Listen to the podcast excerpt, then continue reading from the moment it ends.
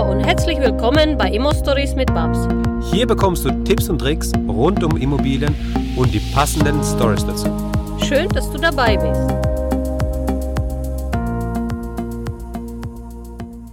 Hallo Uwe. Hallo Maxi. Wie geht's dir, Uwe? Ach, ich gucke gerade auf die sonnigen Berge. Insofern geht's mir gut. Und äh, ja, es ist einiges zu tun. Genau, wir haben die, die ist ja ganz lustig bei uns, ja, geht einmal die Leitung entweder nach Prag oder nach Heidelberg zur WAPS, wo auch immer sie sich rumtreibt, oder halt eben im Osten Deutschlands. Und diesmal geht's einfach in die Schweiz rüber, ja. Ähm, ja, du genau. schaust da auf die Berge. Das ist ja richtig gut. Ähm, ja, wir haben das letzte, die letzten zwei Folgen, die wir mit dir hatten, haben wir ja so ein bisschen über die Finanzierung gesprochen. Ja, ein bisschen. Wir sind ja da schon eigentlich ganz schön tief reingegangen. Und teilweise ähm, sind, glaube ich, so ein paar Fragezeichen übrig geblieben, die ich gerne auch an dieser Stelle nochmal ja, klären wollen würde mit dir. Es hat mir viel Spaß gemacht mit dir. Du hast gesagt, dir hat es auch Spaß gemacht. Ja, natürlich. Äh, du bist ein kompetenter Gesprächspartner. Du äh, kennst dich in dem Medier schon ganz gut aus und insofern ist das immer angenehm. Ja, super. Und äh, genau, wenn man dann, wenn man da so auf, auf einer Wellenlänge ist, dann ist es doch ganz schön, wenn man da noch mehr aufnehmen kann. Ähm, ja, das, was an Fragezeichen noch übrig geblieben ist, meiner Meinung nach, ich habe das ganz kurz so irgendwie ja in einem Satz oder einem Halbsatz angesprochen, dieses, dieser Blanko-Anteil in dem Darlehen.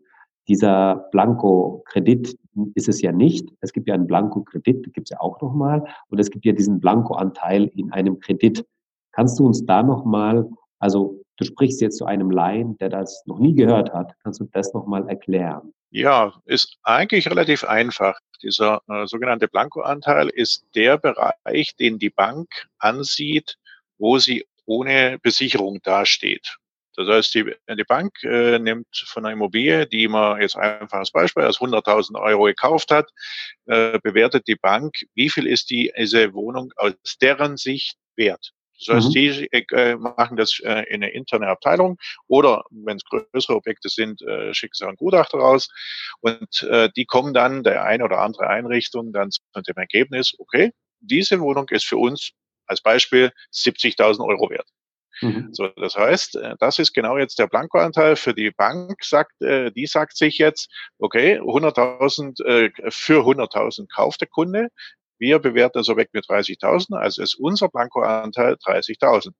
Jetzt schauen die natürlich dann her, okay, wie können wir denn diese Diskrepanz für uns äh, in den Griff kriegen? Also wie, wie können wir dieses äh, Risiko immer aus Sicht der Bank äh, mhm. denn bewerkstelligen? Nicht zuletzt daher rührt im Prinzip auch der vielleicht allgemeine Grundsatz, wenn ich eine Immobilie kaufe, brauche ich 20 Prozent Eigenkapital.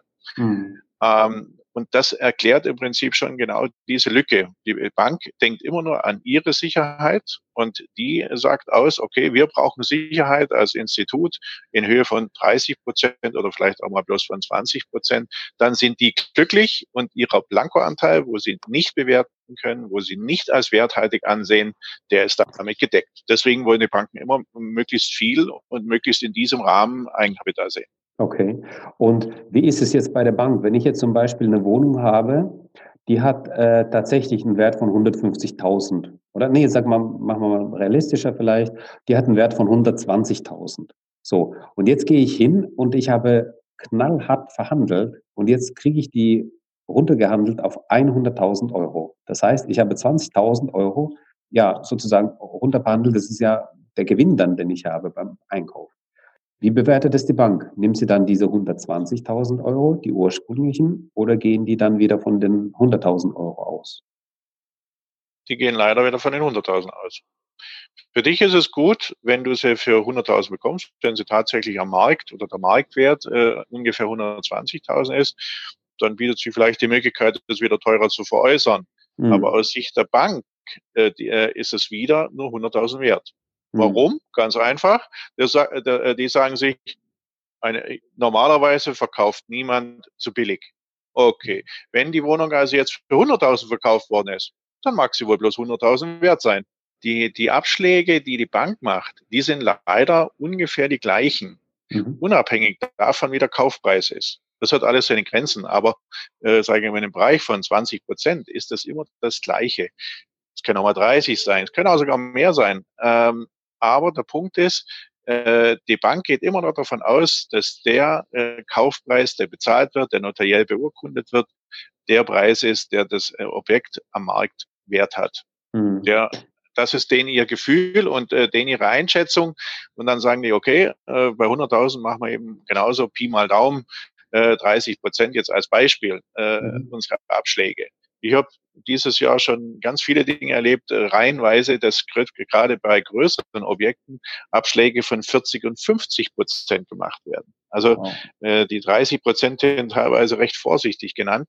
Und das ist der ihren Blankoanteil. Das ist das, wo die, wo die Schmerzen haben. Und das Resultat übrigens aus diesem Blankoanteil ist einfach, dass sie sich den bezahlen lassen. Und die sagen sich, okay, wir als Bank haben ein gewisses Risiko vor, unser Blankoanteil ist ja so groß, mhm. also lassen wir das uns bezahlen, einfach in Form von höheren Darlehenszinsen. Ja, das ist ja natürlich, also der, aus, aus der Sicht der Banken ist es ja auch irgendwo verständlich. Ne? Wenn, wenn das jemand schon für diesen Preis verkauft, dann ist es auch wohl das wert. Auf der anderen Seite gibt es ja immer wieder solche Schnäppchen, die man schießen kann, wo es einfach zeitlich brenzlig ist bei dem Verkäufer, wo die Wohnung vielleicht auf dem Markt ja durch diese Voraussetzungen oder durch diese Konstellation, die der Verkäufer gerade hat, kann das halt nicht eben ja äh, marktgerecht verkaufen. Und äh, du kannst zwar günstiger einkaufen, aber für die Bank ist es trotzdem so, ja. Aber ähm, wie ist es dann, wenn ich dann diese Wohnung gekauft habe? Angenommen, bleiben wir bei diesem Beispiel, 120.000 Euro ist der Wert. Ich habe sie für 100.000 Euro gekauft. Jetzt habe ich die ein Jahr gehalten, kann ich dann zu der Bank hingehen und sagen, liebe Bank, mach mir bitte eine Neubewertung der Wohnung, denn äh, die hat sich jetzt erstens in den Mieten entwickelt und zweitens kann ich jetzt diesen Kaufpreis von damals, von vor einem Jahr, ähm, bestätigen, weil die jetzt ja nicht mehr 120, sogar 130.000 Euro beispielsweise wert ist. Ist sowas möglich? Ja, natürlich. Ähm, das macht in dem Moment Sinn, wenn ich relativ kurzfristige Zinsbindungen habe oder im Extremfall eben variabel, dann habe ich ja überhaupt keine Zinsbindung. Äh, wenn ich das getan habe und darauf spekuliere und der Meinung bin, das wird schon, und ich kann es aus heutiger Sicht einschätzen, mag das wohl durchaus Sinn machen. Weil wenn die, äh, wenn die Bank dann zu der Bewertung kommt, das Objekt ist dann sogar 110.000 Euro wert und ich habe bloß 100.000 Darlehen und das möchte ich wieder an, äh, festlegen, jetzt diesmal festlegen, vielleicht auf fünf oder zehn oder wie viel auch immer Jahre, mhm. dann macht das sicherlich in der Bewertung Sinn und ich bekomme günstigeren Zins. Ja. Das ist ja auch, glaube ich, so ein nochmal so, ein, so eine Möglichkeit, wie man aus den Bestandsimmobilien auch nochmal eben ja das Letzte rausziehen kann und da nochmal ähm, freies Geld zur Verfügung hat, sozusagen. Ne? Natürlich gibt es ja auch noch weitere Möglichkeiten. Ich kann ja dadurch vielleicht auch irgendwo äh, Cash generieren, dass ich einfach dadurch einen, äh, einen höheren Beleihungsrahmen bekomme. Von mir aus jetzt 110, dann habe ich eben jetzt diese 10.000 Euro als Cash vielleicht für neue Investitionen, neue Immobilien oder weitere Einheiten. Das musst du jetzt nochmal genauer erläutern. Äh, wenn du das jetzt schon angesprochen hast, müssen wir da jetzt nochmal tiefer reingehen. Wie funktioniert das genau? Habe ich jetzt dann diese Bewertung, die, die mir sagt, die Bank schätzt es ein für, also schätzt es auf 110.000 Euro. Ich habe jetzt ähm, 100.000 Euro bei der Bank an äh, Darlehen. Wie kriege ich diese 10.000 Euro daraus? Indem ich einfach ein Darlehen aufnehme, jetzt diesmal festgeschrieben äh, mit 110.000. Ähm, ich brauche der Bank das nur entsprechend begründen. Hier gibt's auch wieder gute und äh, schlechte Banker, äh, die eben solche Dinge problemlos mitmachen oder welche, die recht zögerlich an der äh, Stelle sind. Aber es gibt ganz sicher äh, Institute, die da sagen, okay, ja, Gesamtengagement passt, äh, Bonität in Ordnung, warum sollen wir dem Menschen jetzt nicht 110.000 geben? Und dann funktioniert das. Dann habe ich nach wie vor diese Restschuld von 100.000 und habe die 10.000 als Cash zur Verfügung. Also solche Dinge werden schon getan, so ist nicht. Das ist jetzt ganz, ganz spannend. Das heißt, ich kann dann durch diese Neubewertung auch reell diese 10.000 Euro dann auf meinem Konto bekommen, ausgezahlt. Ich kann es ja einfach zum Beispiel begründen dafür, dass ich Renovierungsarbeiten mache. Oder okay. Sowas. Und dann will, will dann die Bank den Nachweis haben? Die einen ja, die anderen nein. Und was ist, wenn ich das eben mit äh, in Eigenleistung mache sozusagen? Ne? Dann habe ich halt nur den Eimer Farbe gekauft und diese ganzen Utensilien. Dann komme ich vielleicht nicht auf die ähm, 10.000 Euro, sondern vielleicht auf 3.000 Euro, habe aber die Wertsteigerung in Höhe von 10.000 Euro. Wobei die Wertsteigerung hat man ja vorhin schon festgelegt. Wir haben einfach durch die Neubewertung schon mal festgestellt, dass von Grundsatz, äh, Grundsatz ohne Renovierung schon mal mehr ja. wert ist. Ja. Und natürlich, wenn ich äh, eine Wohnung äh, instand setze, wenn ich Modernisierungsarbeiten äh, vornehme, steigert das den Wert ja nochmal. Wow, das ist aber jetzt aber, hm, was wir da gerade hören, das ist echt der ähm, Booster für die ganzen, gerade Leute, die am Anfang stehen, ja, wenn man dann für eine kurze Zeit festgeschrieben hat, dann kann man eben diesen Trick anwenden oder diese, diese Strategie anwenden und ähm, somit nochmal an mehr Geld reinkommen und somit weitere Immobilien einkaufen. Das ist ja eigentlich echt äh, ideal eigentlich, ne? Natürlich, wenn ich äh, die Fähigkeit habe oder die Möglichkeiten habe, Immobilien günstig oder sehr günstig einzukaufen, dann sind die Möglichkeiten natürlich größer, als wenn ich eben Oberkante Unterlippe finanziere oder finanzieren will oder muss. Und wenn ich eben eben aus Sicht der Banken schon einen Blankoanteil von, äh, von mir aus wieder die genannten 30 Prozent habe, dann brauche ich hier erstmal eine Weile, bis ich diese 30.000 zurückbezahlt habe. Klar. Und solange diese nicht zurückgeführt werden, kann ich mir andere Dinge nicht erlauben. Mhm. Weil die mhm. Bank wird es da nicht mitgehen, weil deren Bewertung wird sich nicht nachhaltig verändern. Mhm. mhm.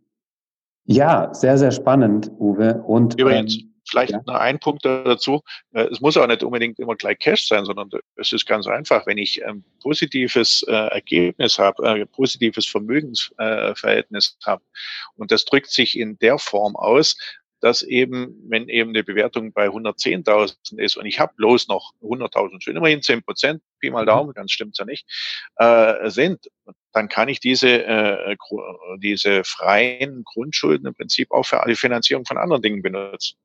Das mag jetzt im Bereich von 10.000 nicht besonders äh, viel sein, aber das können ja also einmal, dass es mal zusammen 50 oder 100.000 oder 200.000 sind in der Gesamtheit äh, in einem Objekt oder in mehreren Objekten, dann kann ich diese äh, freien Grundschulden für die Finanzierung für einen anderen Objekten hernehmen. Bekommen sie entweder überhaupt oder ich bekomme sie zu besseren Konditionen. Das heißt aber, dass dann im, im, im Grundbuch im zweiten Rang jemand dann eingetragen wird. Ja, genau. Okay. Ja, aber die Banken haben es trotzdem nicht so gerne in zweiten Rang zu stehen, ne? Hm. Ja, natürlich nicht. Ähm, natürlich ist erstrangige Sicherung immer der Wunsch des, äh, der, der Institute. Aber wenn der zweite Rang immer noch gut ist und eben der Blankoanteil, dieser berühmt-berüchtigte, äh, schon erledigt ist und dann kommen ja. bewertbare Grundschulden, ja, warum ja. denn nicht? Dann machen die das schon mit, so ist nicht. Und das ist immer noch besser, äh, erheblich besser, als wenn ich in einem anderen Objekt einen Blankoanteil habe. Rateputz gar nichts wert. Und wenn ich mhm. aber ein anderes Objekt bekomme, aus Sicht der Bank, wo ich in den zweiten Rang komme, dann ist der bewertbar, dann ist der auch akzeptabel. Und der Zins sinkt sofort um, weiß ich nicht, ein, zwei, drei Zehntel. Und kann ich dann hingehen und sagen, ähm, oder wie läuft das dann ab? Das würde mich jetzt auch nochmal interessieren. Äh, das sind alles so spannende Themen, ja. Ich wollte eigentlich schon zur nächsten Frage, aber das sind alles so spannende Themen. Wie läuft denn das ab, wenn ich dann diese, diesen zweiten Rang drin habe für zum Beispiel 30.000 Euro? Ist es dann so festgeschrieben, dass wenn die 30.000 Euro getilgt sind, dass man äh, diese Löschung aus dem Grundbuch rausbekommt? Automatisch nicht, das ist Vereinbarungssache. Also es wird nicht automatisch gelöscht. Die Bank wird erst zustimmen, wenn nichts besonders oder gesondert vereinbart ist, wenn eben das gesamte Darlehen getilgt ist. Aber äh, man wird es unter normalen Umständen schon tun. Also hm. die Bank hat immer nur so viel Ansprüche, wie sie Darlehen hat. Hm. Und wenn jetzt aus 100.000, 50.000 einfach als einfache Zahl getilgt sind und irgendwo habe ich die 30.000 bekommen, dann hat die in der Regel auch keinen Stress, diese 30.000 freizugeben. Ich würde aber versuchen, das vorher schon äh, zu, äh, zu regeln, ja. damit man das eben nachher leichter kriegt. Okay, super. Uwe, ich habe jetzt noch eine ganz wichtige Frage an dich. Und zwar kriege ich das immer wieder mal so mit, ja, wenn man so mit der Bank zu tun hat oder mit einem Finanzierungsvermittler und der braucht dann von einem die Unterlagen. Ja, ich mache das immer so, ich habe mir so die Ordner strukturiert, dass ich von eins bis ich glaube, ich habe es von 1 bis 20 durchnummeriert und von 1 bis 10 sind die Objektunterlagen und von 11 bis 20 sind dann sozusagen die persönlichen Unterlagen. Und da packe ich dann alles rein, was äh, relevant ist für die Bank beziehungsweise für den Finanzierungsvermittler. Wie ist es bei dir? Welche Unterlagen oder ich sag mal so, wie relevant ist es für dich und für deine Arbeit, dass die Unterlagen eben komplett sind, die du bekommst? Ja, das ist ja so schon fast ein Appell an die Welt oder eigentlich vielmehr eine Bitte. Äh, Im Prinzip, da Verständnis für meine Wenigkeiten oder die Tätigkeit äh, aufzubringen, weil äh, das ist äh, im Prinzip elementar wichtig. So wie du das beschrieben hast, ist es vorbildlich. Das wäre super, wenn jeder das so bringen würde. Die meisten Menschen gehen immer davon aus, das muss doch reichen. Das hat er doch mhm. schon bekommen. Oder irgendwelche solche, äh, solche Sätze äh, äh, bekomme ich quasi täglich zu hören. Ja. Nein, die, die Bank, äh, die Banken haben im Moment, war vielleicht vor zehn Jahren nicht ganz so, aber im Moment haben die einen Ansturm ohne Ende. Mhm. Und äh, je besser die, äh, die, äh, diese Unterlagen aufbereitet sind, je besser sie beschriftet sind, je schneller der Banker sich zurechtfindet, umso leichter und schneller geht es auf der Bank. Mhm. Das heißt, äh, wenn ich von jemand, jemand sage, bitte gib mir das so, dann und er hat mir schon was Vergleichbares gegeben, dann ist die Reaktion immer, ah, ich habe es dir doch schon gegeben oder ich habe es Ihnen schon gegeben. Äh, ja, aber es war nicht so in der Form, wie wir es brauchen. Für mich ja. ist kein Problem, aus einem PDF, einem Bild oder irgendwas, das so darzustellen äh, oder so zu umzuwandeln, dass für den Banker gut ist. Aber wenn mir auch nur kleine Informationen drin fehlen, die für den Banker wieder ganz fundamental sind, dann nützt mir das nichts. Dann brauche ich es einfach in der Form. Und da ist wirklich so eine Bitte, da Verständnis auszubringen. Ich bin überhaupt kein Papiertiger, aber ich mhm. weiß, ich komme ohne diesen Ding nicht weiter. Entweder schlecht, langsam oder im Extremfall gar nicht. Ja. Und ich bin, ich, mein Bestreben ist, das möglichst zügig alles durch umzusetzen, äh, möglichst alles komplett zu haben, das so aufbereitet zu haben, dass der Banker das gleich entsprechend umsetzen kann, dass er sieht, aha, das ist der Fall, das ist die Sing, das sind die Verhältnisse, das ist das Objekt, aha, äh, fällt mir Einkommen, das, also die ganzen Sachen, wo er abhaken muss, in sein Gedächtnis und letztendlich auf der Liste irgendwo abhaken muss, mhm. die alle so schön darzustellen, dass er das im Prinzip durch problemlos durchwinken kann dann, hab, dann äh, sind mir, der Kunde und ich die Nummer eins äh, auf, der, auf der Aufgabenliste beim äh, Banker. Und wenn du da eben nicht äh, äh, äh das vorbereitet entsprechend, dann bist du halt an Platz drei, fünf, zehn oder zwanzig. Also deswegen muss man halt eben die Hausaufgaben machen. Und zu den genau. Hausaufgaben gehören eben dazu, dass man die kompletten Objektunterlagen hat. Und da ist es, äh, ich finde immer so der Klassiker, ja, die Bank braucht dann eben eine Wohnflächenberechnung nach der oh, yeah. Verordnung. Und ähm, oftmals hat man halt irgendwie nur einen Grundriss vom Exposé, wo halt die Quadratmeterzahlen drinstehen. Aber das langt halt eben der Bank nicht. Die braucht halt eben eine Wohnflächenberechnung, die halt äh, vom Architekten beispielsweise erstellt worden ist und die die hat dann eine Aussage. Das Exposé vom, vom, vom Makler ähm, nützt der Bank halt absolut gar nichts. Ja, da würde ich jetzt sogar ein kleines bisschen widersprechen. Ich bin äh, ja. super äh, froh, wenn ich es vom Architekten bekomme. Ja. Die Banken sind auch schon zufrieden, wenn ich es von irgendeinem Makler habe. Von, äh, das kann auch der Privatmann gemacht haben. Es muss nur sauber und ordentlich sein und richtig natürlich sowieso, keine Frage, aber äh, sauber und ordentlich. Da kann dann einfach dran stehen, Wohnzimmer, Esszimmer, was auch immer, das dringend drunter stehen. Das ist eine ganz kleine Tabelle. Mhm. Das reicht denen schon. Sie muss okay. bloß verlässlich korrekt sein, keine Frage aber sie muss nicht einer bestimmten Form entsprechen. Bloß wenn ich halt gar nichts habe, wenn ich bloß einen Grundriss habe, ohne Maße, dann gilt's nicht. Wenn ich einen Grundriss habe mit Maße, gilt's nicht. Wenn äh, in einem Zimmer äh, die, äh, die Quadratmeter drinstehen, im nächsten nicht, gilt nicht. Mhm. Nein, es muss wirklich alles drinstehen. Und dann ist gut. Wenn es vom Architekten kommt, super. Hm. Ich habe halt, also klar, ich habe halt, ich habe aber echt tatsächlich den, den Fall schon öfters mal gehabt, wo die gesagt haben, nee, wir brauchen es vom Architekten. Und dann äh, sind auch teilweise Leute auf mich zugekommen und haben gesagt, äh, die brauchen es äh, von einem Architekten. Dann habe ich halt die Wohnung dann nochmal ausgemessen und dann nochmal diese Wohnflächenberechnung erstellt. Beziehungsweise bei, bei den Objekten, die ich dann für mich sozusagen habe, äh, kann ich selbst schnell machen. Ja, das ist dann für mich ja wenig Aufwand, aber ähm, für mich selbst mache ich das natürlich dann äh, schnell und dann ist es auch erledigt damit. Ja, nee, super. Also das ist, glaube ich, ganz wichtig. Ähm, darf man eben nicht vergessen. Je einfacher man es dem Banker macht, desto schneller wird es bearbeitet und desto schneller kommt man selbst eben zum Erfolg. Ne? Oder du hast die Chance überhaupt für die Finanzierung. Aber wenn es dem zu kompliziert ist, ja. äh, wenn es zu aufwendig ist zum Durchschauen und da fehlt dann was und er muss den Fall drei, vier, fünfmal anfassen, dann hat er einfach keine Lust mehr. Das ja. muss man muss man nicht, aber man kann es bis zum gewissen Punkt auf jeden Fall sogar verstehen. Ich spreche ja ungern für die, äh, die Riege, obwohl wir davon abhängig sind. Aber die machen es sich teilweise schon bequem. Wenn mhm. du aber so viel Arbeit hast, dass du eigentlich gar nicht mehr rausguckst und gar nicht mehr weißt, was du zu, äh, zu, zuerst machen sollen, äh, was du zuerst machen sollst, äh, und dann kommt einer daher, wo immer was fehlt und es kommt nicht und da kommt zwei, drei Tage, fünf Tage später wieder eine Unterlage und vielleicht erst in einer Woche, dann mhm. äh, muss er das jedes Mal von vorne sich wieder reindenken und so weiter und dann geht es ihm irgendwann auf den Sender, ganz einfach ausgedrückt und dann hat er, dann macht er irgendwann der Rolle an runter und sagt, nee, nicht mehr, Thema ist durch. Hm, ja, das wollen das wir vermeiden. Ist, wenn du eben schon zu viel hast, dann kommst du zu solchen Reaktionen. Wenn du, äh, wenn du Geschäft brauchst, dann nimmst du das wohl über den Kauf. Der Freund bist du trotzdem nicht davon. Und der Kunde beziehungsweise ich muss der Freund der Banker sein. Er muss äh, insofern der Freund sein, dass er sagt, okay, weißt was, wenn ich von dem was krieg, das hat alles seine Ordnung, äh, der, äh, der liefert mir das alles so, wie ich das am besten brauche. Rückfragen fast gar nicht super, dann ist das, äh, geht das Geschäft auch schnell und gut durch. Ja. Und auch mal kritische Fälle durch. Und das ist wieder äh, eben ganz, ganz schön, ne, wenn man so einen Finanzierungsvermittler hat, wenn man, wenn man so eine Person hat wie dich, die dazwischen ist, zwischen dem Banker und dem Kunden.